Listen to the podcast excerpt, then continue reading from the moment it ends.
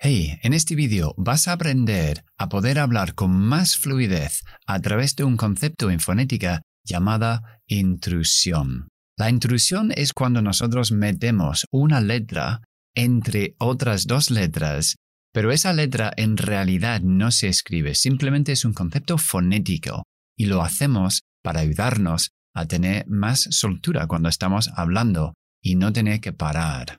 La intrusión más conocida es la intrusión ortográfico, es decir, que nosotros ponemos una letra que se escribe. Cuando nosotros tenemos un sustantivo que empieza por una vocal o un sonido de una vocal, mejor dicho, y nosotros queremos decir un, por ejemplo, a table, pues una mesa, pero si yo quiero decir una manzana, como manzana empieza por una a, sonido a, la schwa, pues entonces es muy difícil decir a apple. Entonces, entre las dos vocales ponemos una consonante para ayudarnos a tener ese enlazamiento entre las dos palabras. Entonces ponemos la N y hacemos anapo, anapo. Esa es muy conocida, evidentemente porque se escribe así y hay que hacerlo. Y simplemente para que lo sepáis, esto es una regla fonética, incluso con esa N. Es decir, una palabra como universidad, university, empieza por una, una vocal, que es la U. Sin embargo, no decimos an university. ¿Por qué? Porque university fonéticamente no suena a vocal, sino a la Y. Y, you. Entonces, no ponemos esa N, decimos a university. Bueno, eso aparte, Vamos a la intrusión fonética, es decir, consonantes que nosotros metemos entre vocales pero no se escriben. Lo primero que quiero que recuerdas es cuando hay una I latina vamos a meter Y. Eso es la forma de recordar esta primera regla, ¿vale? Eso quiere decir que cuando un sonido termina en la I, sonido I, que puede ser la corta o la larga, y la siguiente palabra empieza por una vocal, nosotros vamos a meter la Y, el sonido Y. Ya sabéis que en fonética la Y no se escribe con Y, sino como una J, pero ese sonido ya, ya. Si yo digo, por ejemplo, yo siempre juego al fútbol, pues entre I y always, esas dos palabras, es un poco difícil unirlos. Así que I el pronombre yo es un diptongo que termina en la i. Y lo que hemos dicho al principio, después de la i latina metemos la i griega, o sea, la ya. Un sonido ya entre I y o. I always. Mucho más fácil de pronunciar. I always. O cuando terminan las películas dice the end el final, pero the, esa palabra, se pronuncia con la i larga porque tenemos una vocal después. Pero para enlazarlas, esas dos palabras, metemos la y. The end.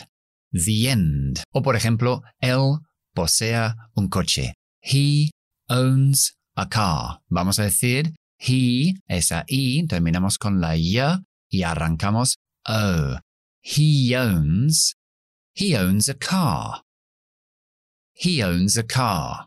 Bien, la siguiente intrusión es después del sonido U, que puede ser la U corta o la U larga.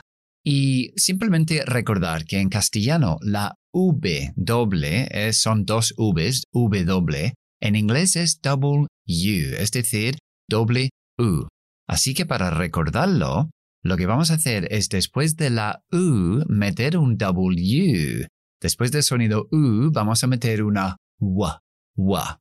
¿Ok? Por ejemplo, en la famosa frase de, Nike, just do it. Pues entre do y it es un poco difícil. Así que hay una intrusión de W, W.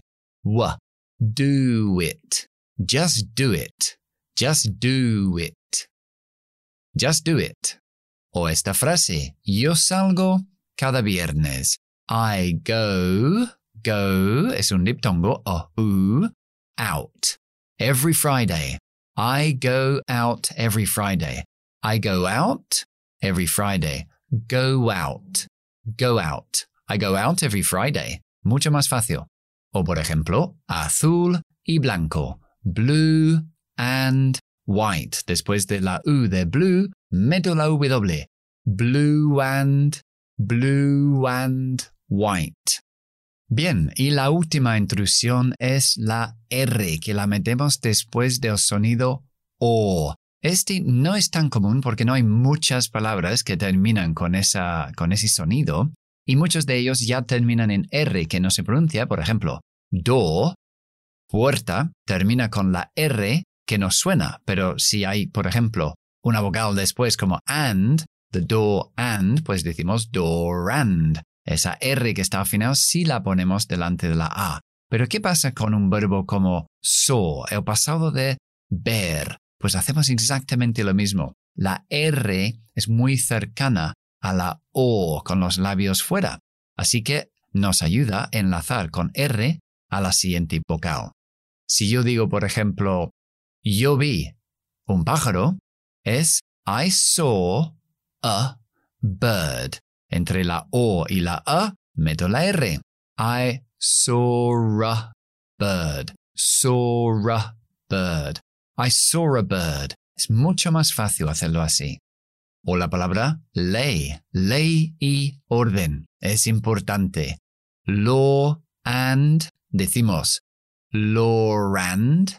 Law and. Law and order is important.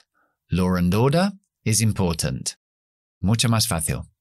Bueno, esas son las tres intrusiones fonéticas. No son muchas para recordar, pero te ayuda muchísimo. Y yo cuando escucho los hispanohablantes hablando inglés, veo que les ayudaría mucho saber esta lección. Así que, si te ha gustado esta lección, no olvides darle al like si estás en YouTube viendo esto y seguir el canal. Y si estás escuchándolo como un podcast, pues también suscríbete al canal. Ya sabéis que tenéis abajo los enlaces si estáis interesados en algún curso de mis cursos, curso de fonética o nuestro curso básico también para personas que tienen un nivel principiante. Dejo los enlaces abajo por si queréis echar un vistazo a esos cursos. Así que nada más para hoy, os deseo un feliz día y hasta la próxima.